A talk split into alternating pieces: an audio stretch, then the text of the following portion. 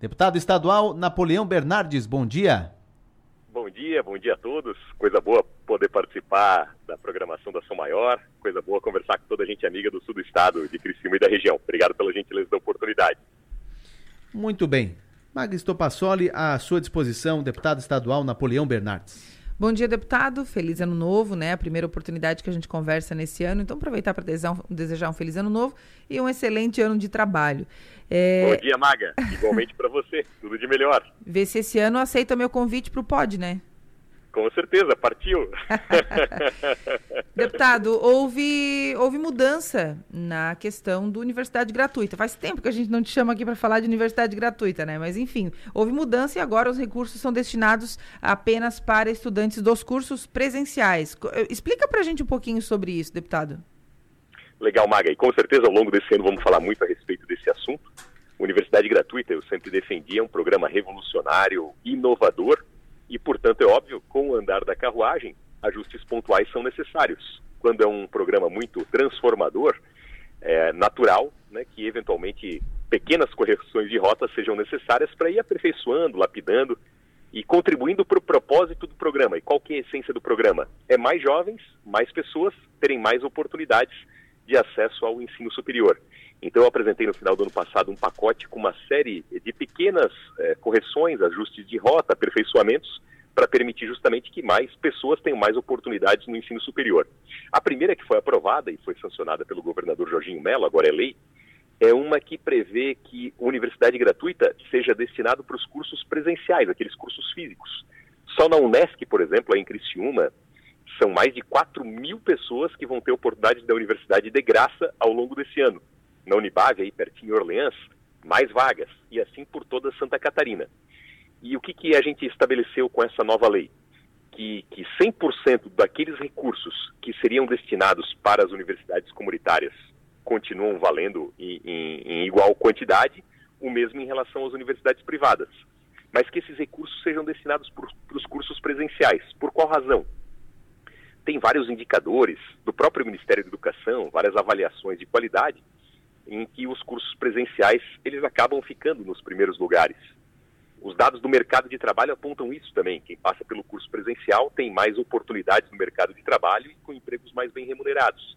Eu sou um fã da ideia do ensino à distância, acho que ele, ele supre uma série de lacunas, ele é importante em vários modos, para várias ocasiões. Eu próprio fiz a minha especialização numa especialização à distância e foi excelente, mas especificamente na universidade gratuita, como ele é focado para aqueles jovens que vão fazer a sua primeira graduação, o seu primeiro curso, a sua primeira faculdade, aí o entendimento da Assembleia Legislativa e do governo foi de que o presencial, né, já que vai ser de graça, já que o Estado vai pagar o curso para essa pessoa, que seja então no presencial, para ter a oportunidade do relacionamento, do interrelacionamento, porque hoje, Maga, a, a habilidades técnicas, é, elas já não são mais um diferencial no mercado de trabalho ter excelência técnica naquilo que faz é necessário. O que, que vai diferenciar o, o, profissional no mercado de trabalho de hoje? São habilidades inter, interrelacionais, da habilidade social, da interação, da negociação, da comunicação. Então, o curso presencial ele tem uma série de vantagens nesse quesito e nesse aspecto. Então, como eu disse, né, já que a universidade gratuita tem o propósito de garantir de graça a primeira graduação, né, já que vai ser um curso ofertado gratuitamente para o aluno, então, se, se privilegiou que mais alunos tenham mais oportunidades no presencial. E esse é o espírito da lei. É, e no que se refere aos cursos semipresenciais, deputado, isso também é válido para os semipresenciais? É válido é, exclusivamente para os presenciais a universidade gratuita. Tá. Então ela, ela vai ajudar a custear mais alunos para que tenham mais chances nos cursos presenciais mesmo.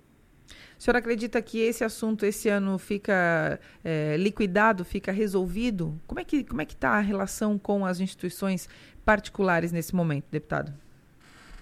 Bom, é, elas, as universidades particulares já recorreram ao Tribunal de Justiça em algum momento. Esse assunto foi arquivado pelo Tribunal de Justiça e numa ação que prejudicava, na verdade, os alunos, porque pedia a suspensão do programa como um todo, ou seja, né, suspenderia o programa tanto para as universidades comunitárias como para as próprias privadas, ou seja, os próprios alunos das universidades privadas seriam prejudicados, é, algo sem pé nem cabeça. Eu tenho certeza que, que universidade gratuita é um programa importante, veio para ficar Ajustes de, de rotas são necessários, óbvio.